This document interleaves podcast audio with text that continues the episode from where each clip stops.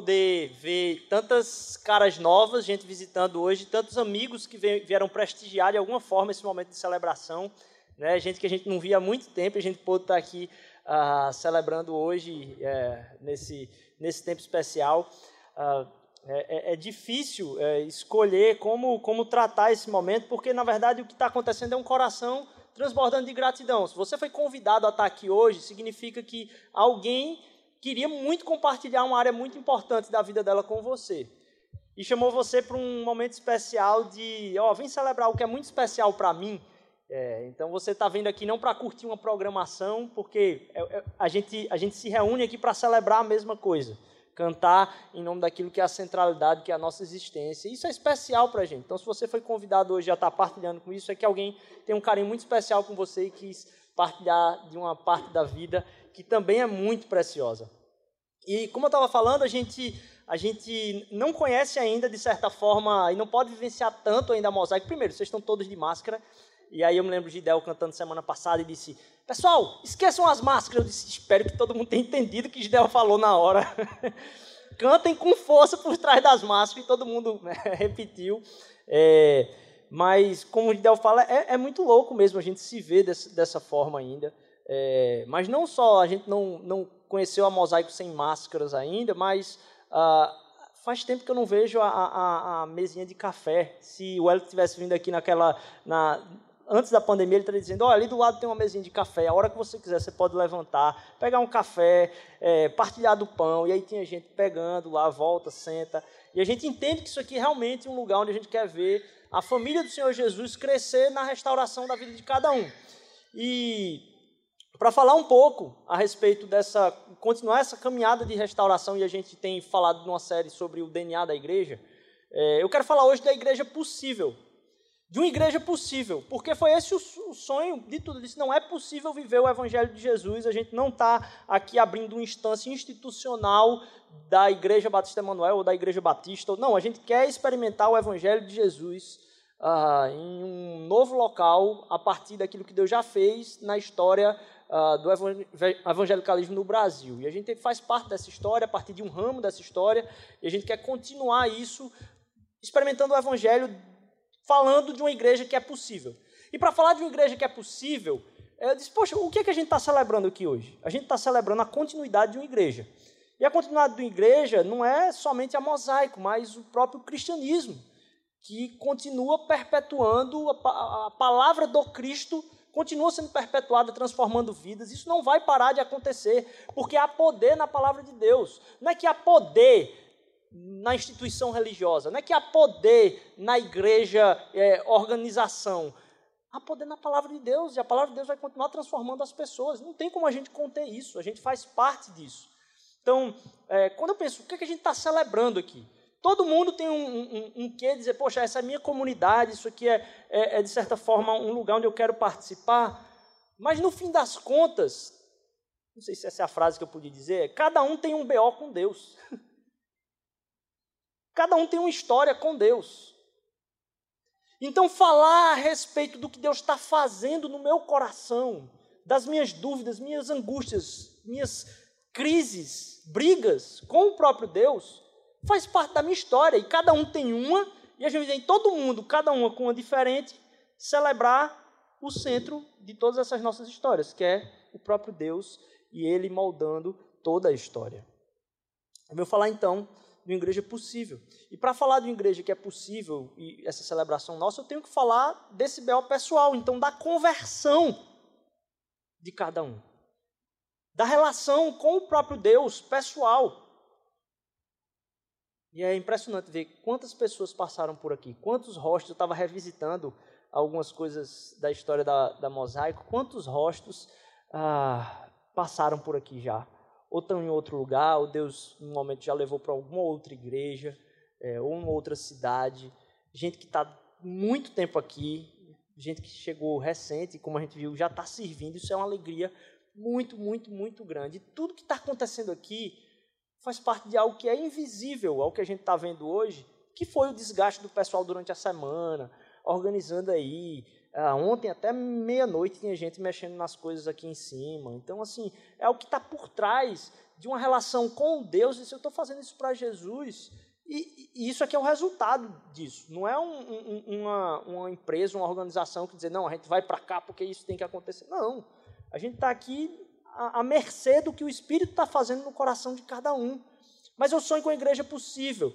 E para falar de uma igreja possível, eu queria abrir com vocês ah, do que eu tenho visto algo tão frequente, que é ah, um trecho do livro de Salmos. Um dos livros de Salmos. Não sei se você sabe, o livro de Salmos, na verdade, é uma divisão de cinco livros, cinco compêndios, com mais uma introduçãozinha e uma finalização. Capítulo 1 e 2 é uma introdução do primeiro livro de Salmos.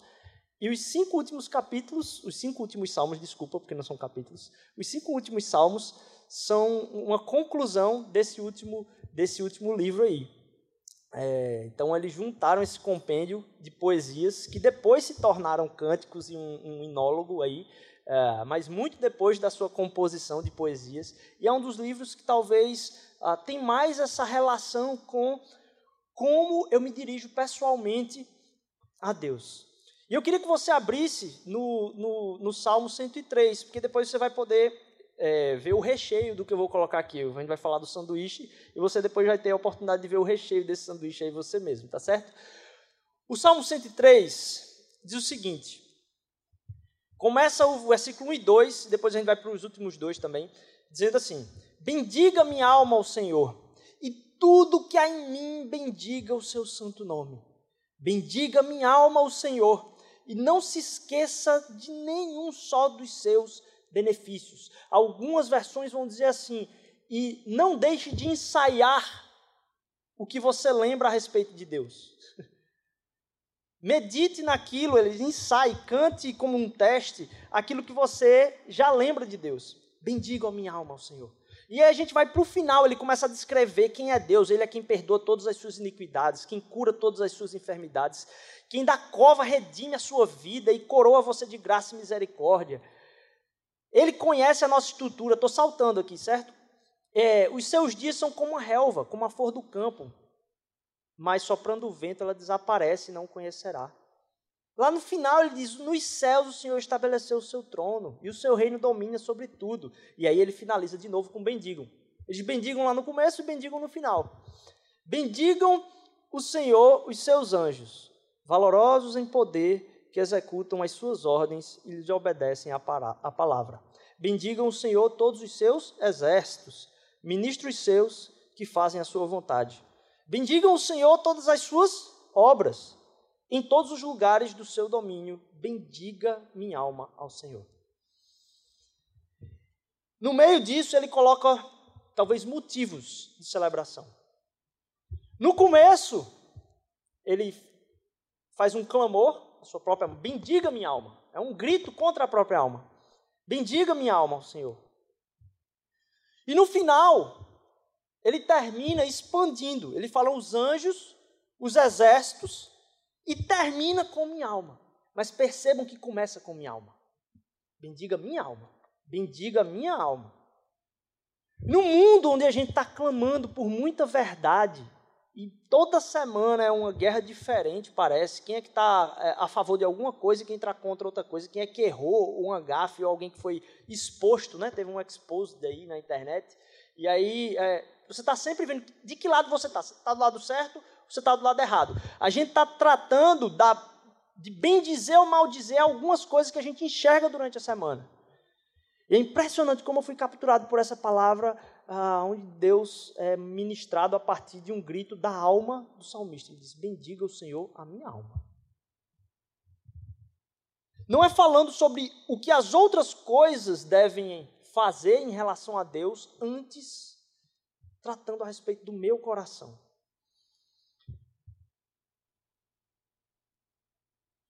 Essa angústia de tratar o certo e o errado tem a ver muito com uma certa religiosidade, que não, não fica parada aqui na, na, nas, nas vias da religião. É, os credos e as doutrinas, eles extrapolam. E as pessoas estão discutindo religiosidades e doutrinas para fora da igreja também. Toda discussão é uma discussão doutrinária a respeito de algum tema sociológico, histórico, é, geopolítico e, e, e, e você vai ver as pessoas discutindo as doutrinas a respeito daquele tema. Doutrina não é importante? Mentira. Porque isso que eu acabei de falar é uma doutrina. Doutrina é algo muito importante. E a gente se firma, a gente é fundamentado a partir daquilo que a, os nossos antepassados creram. E a fé só chegou a nós porque eles foram fiéis e consistentes nessa doutrina. E aí, talvez a doutrina mais central, eu peço que passe o próximo slide, é o credo apostólico, que diz o seguinte: creio em Deus Pai Todo-Poderoso, Criador do céu e da terra. Creio em Jesus Cristo, seu único Filho, nosso Senhor, o qual foi concebido por obra do Espírito Santo, nasceu da Virgem Maria, padeceu sob o poder de Pôncio Pilatos, foi crucificado, morto e sepultado.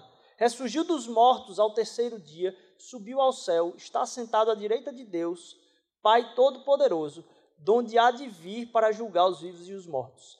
Creio no Espírito Santo, na Santa Igreja Universal, na comunhão dos santos e na remissão dos pecados, na ressurreição do corpo, na vida eterna. Amém?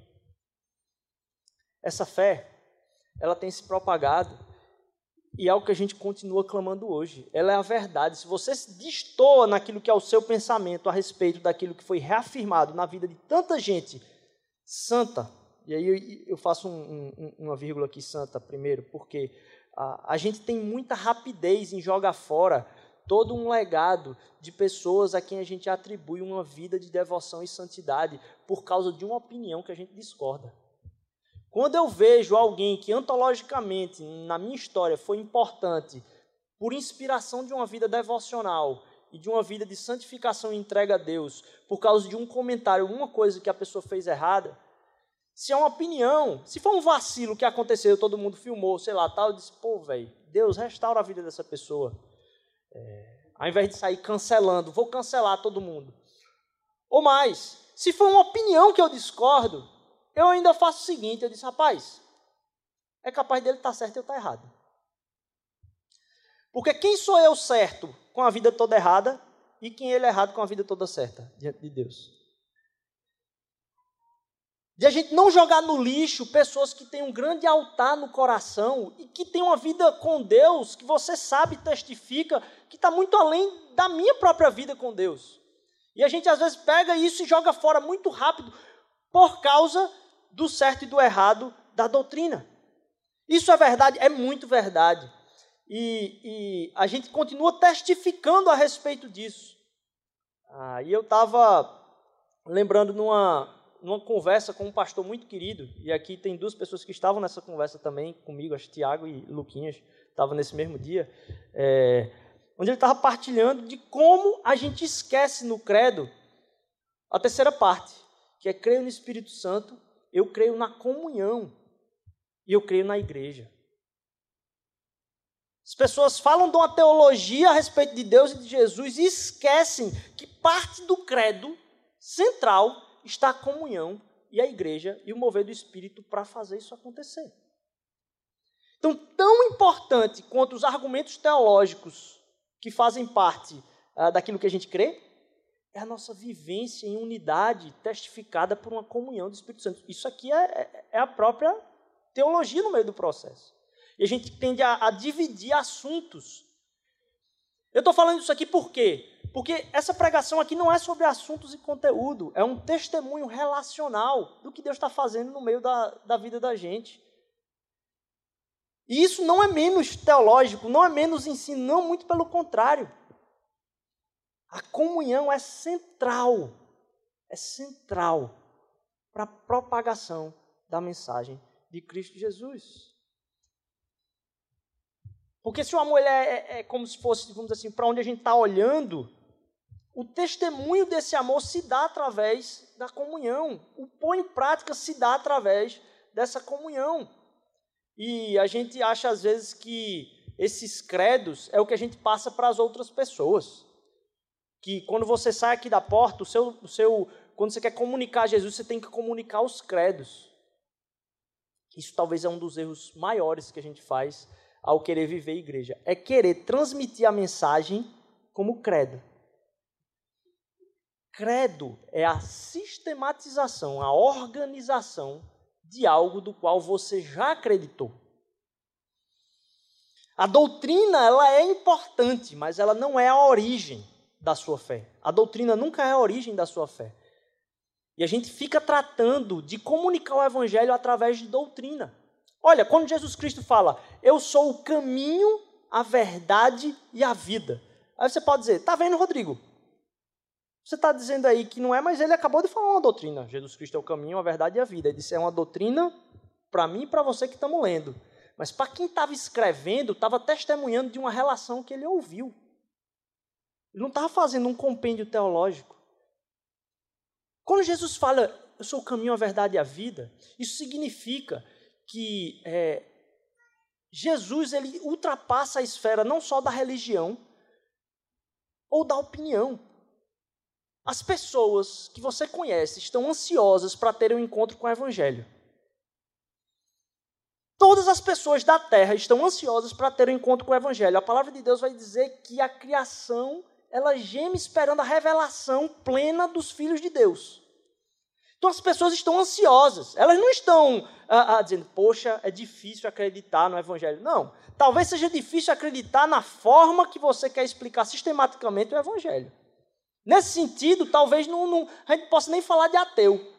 Porque ateu, e eu me lembro muito bem de uma conversa que eu tive com um cara no trabalho, depois de muito tempo ele me pentelhando, ele era um amigo, mas ficava pentelhando a respeito da fé, tirando onda, tal, de propósito, e eu levava na boa. E a gente foi esticando a conversa, esticando a conversa e trabalhando, na hora lá, a hora ele parou e falou, disse, não, não é que eu não acredito em Deus, eu não acredito nesse Deus que... Na verdade, o ateu ele é talvez duvidoso da doutrina, mas ninguém é duvidoso da verdade. Se Cristo Jesus ele é o caminho, a verdade e a vida, significa que a verdade é uma coisa clara para todo mundo. Qual a implicação disso para você experimentar a proclamação do Evangelho? Experimenta falar com qualquer pessoa que você conhece, a mais que você acha que é mais distante de Deus, porque às vezes a que a gente acha que é mais distante está mais perto de Jesus. Porque Jesus também tem um BO com ela, que você não conhece. É... Experimenta chegar para ela e começar a falar a respeito da verdade sem a religiosidade, sem a doutrina. Experimenta começar, e é isso que nessa conversa eu fui instigado a fazer. Experimenta chegar para ela e começar a falar de perdão. Começa a falar de justiça com ela. Não começa a falar de política, não. Sai, começa a falar de justiça, de perdão, de alegria, de felicidade, de gratidão, Aí você trata. Aí todo mundo chega no dizer, é mesmo, é importante, é importante, é importante, é importante. Daí você liga para Jesus. Porque no fim das contas, se você concordar nessa parada, não tem ninguém que absorve todas elas da verdade, senão Jesus, porque Jesus é o caminho, a verdade e a vida. O problema é que a gente faz o caminho contrário. A gente quer chegar à verdade a partir da doutrina. Então a gente pega a doutrina para ver se a pessoa acredita na verdade ao invés da gente falar e viver a verdade, e a pessoa vai chegar na doutrina, relaxa, Jesus Cristo leva ela. Enquanto a gente está preocupado com o corpo escrito e não o corpo vivido, isso vai se perdendo. Enquanto a gente acha que chega, na verdade, pela doutrina, quando o caminho é contrário. Jesus Cristo é o caminho, a verdade e a vida. De novo, não é que a doutrina não é importante, mas esse conteúdo teológico ele é uma sistematização. Isso faz com que a gente comece a buscar o poder de Deus e a paz só de boca, porque na verdade a gente quer o nosso poder e a nossa paz. No fim das contas, a nossa angústia é de ter paz consigo mesmo. Todo mundo quer ter uma vida que chega um momento que ah, cheguei. E é uma busca quase que de uma paz consigo mesmo, como se fosse a plenitude. Dizer, poxa, eu cheguei nesse lugar. E a gente não percebe que nessa busca de ter paz consigo mesmo, a gente está entrando num caminho que é contrário ao que o Evangelho pediu para a gente fazer. Pode passar mais um slide aí. Lá em Marcos capítulo 9, Marcos capítulo 9, versículo 50, vai dizer o seguinte: Cada um será provado por fogo. O sal é bom para temperar, mas se perder o sabor, como poderá tornar salgá-lo outra vez? tenham entre vocês a qualidade do bom sinal e vivam em paz uns com os outros. Percebe? Aqui, ah, é, logo depois de Jesus descer do, do monte com seus discípulos, e a fala é em direção ao. Diminui a busca incessante de ter paz consigo. Eu vim para te dar paz com Deus e com o mundo. Vá lá e tenham paz uns com os outros. E a gente fica naquela busca de ter paz, mas uma paz que venha para mim. Na busca de ter a paz para mim, a minha imaginação é que Deus conserte o mundo que está à minha volta. E não que Deus me conserte para cumprir a missão dele à minha volta. Quando eu estou em paz com Deus, e a graça é a pedagogia que testemunha isso na minha vida, eu tenho que voltar sempre e dizer: Poxa, a graça faz isso comigo, a graça faz isso comigo. Faz com que eu busque o poder de Deus, não para dizer assim, Deus, muda a minha situação, porque aí sim eu vou ter paz comigo. Não. É entender que eu tenho paz com Deus para que agora eu possa ser a transformação da paz de Deus no mundo entre as pessoas. Sabe aquela música? Dá-me um coração igual ao teu, meu mestre. É como se a gente cantasse da boca para fora. Na verdade, é como se a gente pedisse para. Tem um coração igual ao meu, meu mestre. A gente deseja que Deus entenda o meu coração e tenha o meu coração nele. Isso não é o sentido da nossa fé. É entender que a graça já nos alcançou. As pessoas estão aí como campos que estão brancos para terem o testemunho da verdade na vida delas. Não o testemunho da doutrina, da apologética, da. Não, não, esquece isso. O Espírito vai guiar a pessoa como guiou você até esse lugar. O Espírito não lhe levou até aí. Porque se você acredita nisso, você acredita também que foi o Espírito que te levou até aí. Foi o próprio Deus que te levou até aí. Ele vai levar aquela pessoa também. Nesse sentido, o sonho da mosaico não é que a mosaico cresça para que as pessoas cheguem para cá. Porque percebe que isso é, é, é um inflar de ego, de querer centralizar o processo, ver Deus operando e trazendo simplesmente as pessoas que a gente quer é se manter fiel e ver Deus transformando a gente para que a gente saia e aplique a paz. E aí quem vai colher é Deus, que vai saber, não sabe nem. Mas para que a gente tenha um entendimento de que essa paz já é presença e realidade na nossa vida hoje. Em conhecendo a Deus, a gente vai ter mais é, coragem para se esvaziar. Em conhecendo a Deus, a gente vai ter mais coragem para se esvaziar. Porque a gente não quer agora aqui uh, revelar simplesmente o poder de Deus, mas a paz de Deus para as pessoas. Para que a gente deixe de buscar o poder de Deus para transformar a minha situação, para que eu tenha paz comigo. Porque onde é que a gente acha o poder de Deus? Na cruz. É lá que está o poder de Deus. Na morte e ressurreição. Como Filipenses capítulo 2 fala, esse poder de se esvaziar, ele é dado a você, meu irmão. Porque Cristo já venceu a morte, tudo foi vencido.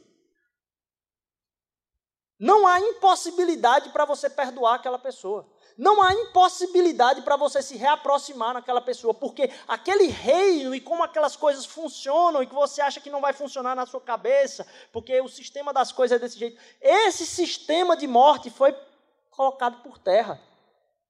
Há um outro reino que opera agora, que é o reino que possibilita o perdão, o reino que possibilita o arrependimento, o reino que possibilita a entrega, o reino que possibilita o esvaziamento.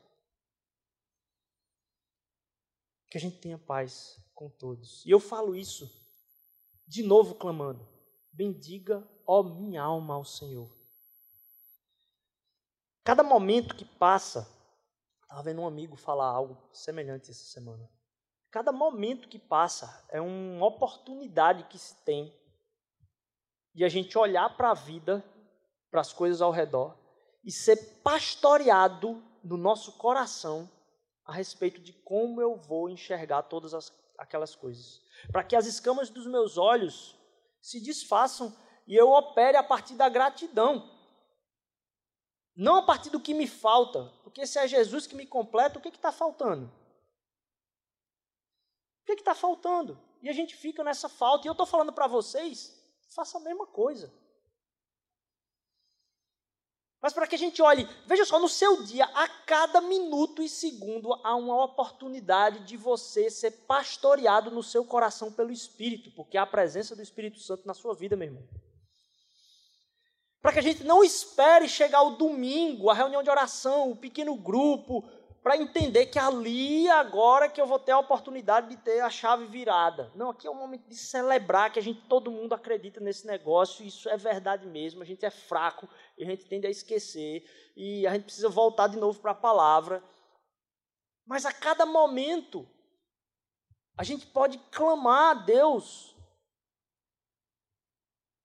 a respeito do que ele já fez no passado ter as forças renovadas, mas para no dia todo. Você pode fazer isso de hora em hora, minuto em minuto, a cada 10 segundos, a cada. Bem, mas você tem a oportunidade de pastorear o seu coração. Porque é o Espírito Santo que habita em você. A pior coisa, talvez, que a gente pode colocar na cabeça da gente é, um, é uma igreja que presta serviço, que isso aqui é um culto, é um serviço religioso. Não, isso aqui eu estou como parte dessa família, com um dom específico, talvez, colocado nessa função e responsabilizado para estar tá dando essa palavra é, é, pela própria igreja, mas que também estou sendo ministrado nas mesmas verdades, pelas mesmas fraquezas de cada um de nós.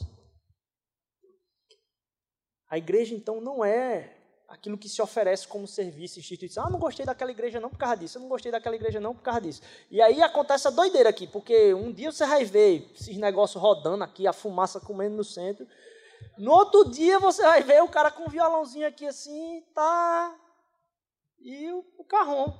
Acabou. E quanto tem carrão, né? Então, assim, é maravilhoso? É maravilhoso, mas assim, é maior que isso, é maior que isso, porque isso aqui é a celebração de um Deus que é maior que todos nós. Para voltar a falar então da nossa conversão. Lá em Salmo 42, eu encerro com esse salmo agora aqui então, diz o seguinte: do 5 ao 6 e ao 10, eu não sei se eu coloquei todos aí, eu acredito que sim. Os insultos deles me quebram os ossos, zombam de mim o tempo todo, dizendo: Onde está o seu Deus? Por que você está tão abatido, ó minha alma? Por que está tão triste? Espere em Deus, ainda voltarei a louvá-lo, meu Salvador e meu Deus. Agora estou profundamente abatido, mas me lembro de ti desde o distante monte de Hermon, onde nasce o Jordão, desde a terra do monte Mizar. E há uma tradução que fala que eu canto isso de novo na minha cabeça para lembrar dos teus feitos. Para que a gente lembre de dizer, minha alma, por que, é que você está tão abatida? Quando eu estou falando aqui desse BO que cada um tem com Deus e a celebração disso aqui que vai se perdurar, para que a gente entenda que Deus, Ele é fiel. Ele é fiel com a sua história. Ele não é fiel com o que você deseja, mas ele é fiel com a sua história porque foi ele que te gerou no fim das contas. Ele preparou a sua vida. E a gente entender que isso aqui é, é algo que nos leva, inclusive, a lutar por essa comunhão é, é maravilhoso. Os salmos talvez sejam um dos, dos trechos mais belos de todas as escrituras não só sagradas, mas de todas as escrituras do mundo antigo. É, e as maravilhas apontam, as maravilhas da própria vida apontam para Deus. As pessoas podem buscar no conhecimento carnal, no, no, no estudo, na busca pela inteligência, sei lá, é, sobre a causalidade das coisas. A ciência é muito importante para explicar para a gente como as coisas acontecem. Qual é que veio antes? Ah, isso aqui aconteceu por causa disso, isso aqui aconteceu por causa disso, isso aqui aconteceu por causa disso. Todo tipo de estudo, estudo linguístico, estudo é, histórico, químico, o que for. É a causalidade das coisas. Mas é impressionante como gente tão inteligente diz que não é tão importante pensar sobre a finalidade da vida. Como é que a gente estuda sobre a causalidade das coisas e a ciência, o estudo, não, nem se propõe a explicar a finalidade da vida? Então, quando a gente senta para conversar com as pessoas, a gente tem uma conexão porque as nossas angústias acabam sendo as mesmas. E a gente entender que há uma oferta de uma mesa posta, de algo que é a verdade e ultrapassa as paredes, é, é, é fantástico. Como é que você explica o belo diante de um conhecimento para quem quer ficar mais inteligente? Se a gente está falando da conversão, Deus acaba convertendo meu coração primeiro a Ele, mas aos outros. A graça, ela acaba sendo essa pedagoga. Ela vem mostrar para a gente onde a gente está, lembrar da história, para apontar o caminho certo, e aí o Espírito pega a gente e diz: Olha, há poder para isso acontecer. Há poder para isso acontecer. O amor de Deus a graça do Filho Jesus para a comunhão. Você ter pontos de encontro com as pessoas, de não julgar. Ela pode falar mal besteira do mundo, deixa, Deus tem o B.O. dele com ela. Você está ali para partilhar da verdade. Para que a gente seja, como está aqui em Marcos, sal. E é o sal que salga a carne, não é a carne que tempera o sal. E a gente fica querendo, às vezes, que tudo que está à volta mude como se a gente fosse a carne e tivesse as pessoas para ser o sal na vida da gente. Não, você é o sal.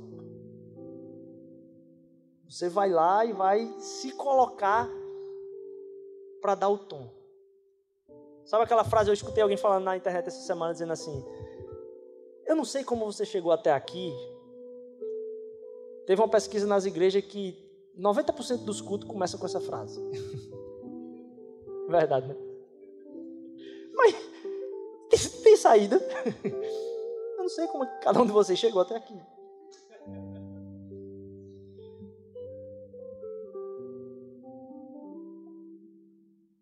Mas a gente tem o mesmo Deus. E um Deus que é o Deus da história. Deus não está sustentando a mosaico. mosaico é um fruto do, do sustento do Evangelho na história. A gente é parte disso. Isso é celebração. É bom demais celebrar isso. Que a gente é um pontinho do que Deus decidiu fazer no rumo da história como um todo. Que Deus derrame na vida da gente o, o poder de pedir perdão. Para que a gente derrame paz nas pessoas. Que se esse poder pode vencer a morte, ele pode fazer a gente se esvaziar ainda mais. Que a mosaico se esvazie ainda mais para que a gente veja que essa verdade, que é o próprio Cristo Jesus, ela alcança as pessoas. A gente vai ter agora, para quem quiser, eu entendo o momento e sei, você pode ficar muito à vontade, certo? A gente vai ter um momento de ceia nesse momento. Diferente, é uma outra coisa que quem não conhece a mosaico antes não sabe, tá de máscara ainda a mosaico, que eu não posso nem fazer do jeito que era antigamente. Mas a gente vai ter um momento de ceia agora. Ninguém vai precisar se levantar, as pessoas vão passar por você entregar o negócio todo envelopadozinho, todo higienizado. A gente já compra num pessoal que faz o negócio pronto. E aí você pode é, pegar o, o, o, elemento se você quiser, tá certo? Fique muito à vontade. Mas a gente quer deixar muito claro que ao cantar isso aqui, e ao celebrar esse momento, a gente está celebrando essa continuidade da história.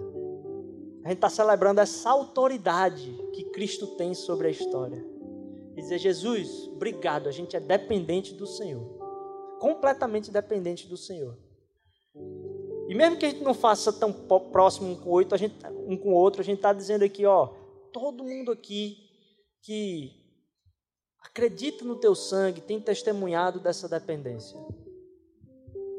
Todo mundo que acredita que Cristo Jesus é o redentor da história tem testemunhado disso na vida.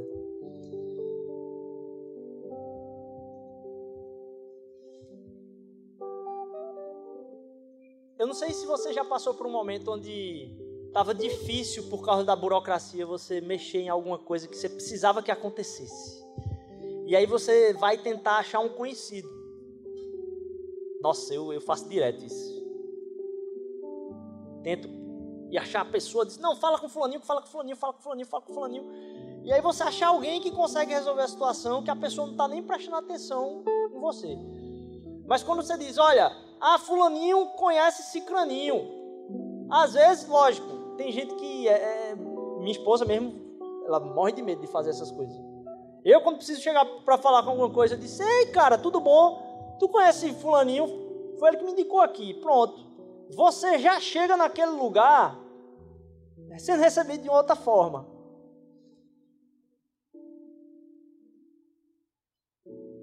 E eu estava lembrando o quanto tem essa diferença do daquilo que é poder e daquilo que é autoridade de Deus.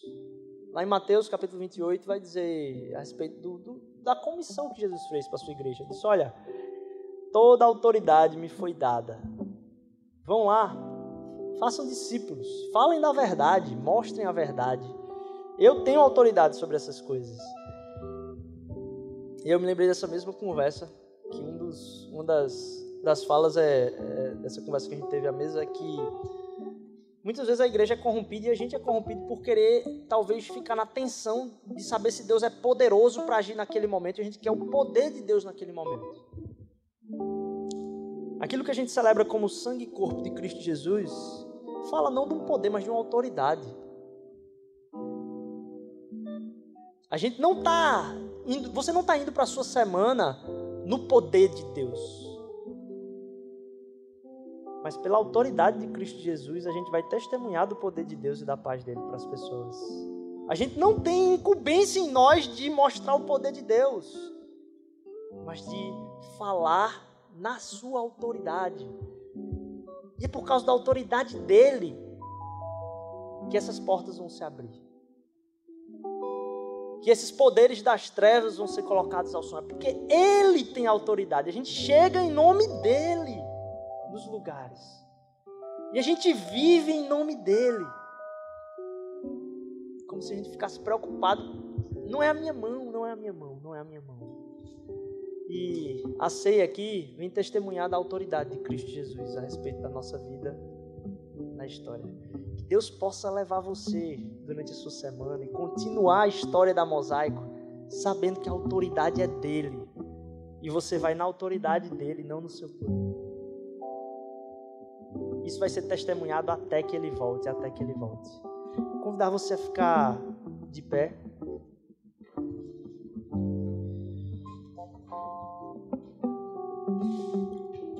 Durante a, a canção,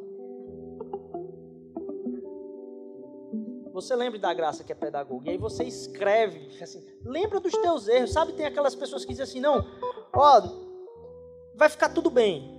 Não, não, não, não, pensa no que aconteceu, não. Pensa muito bem no que aconteceu. Lembra do teu pecado, lembra daquilo que você disse, poxa, eu errei. Mas lembra também que Cristo Jesus já pagou por isso. Você está liberto em nome de Jesus.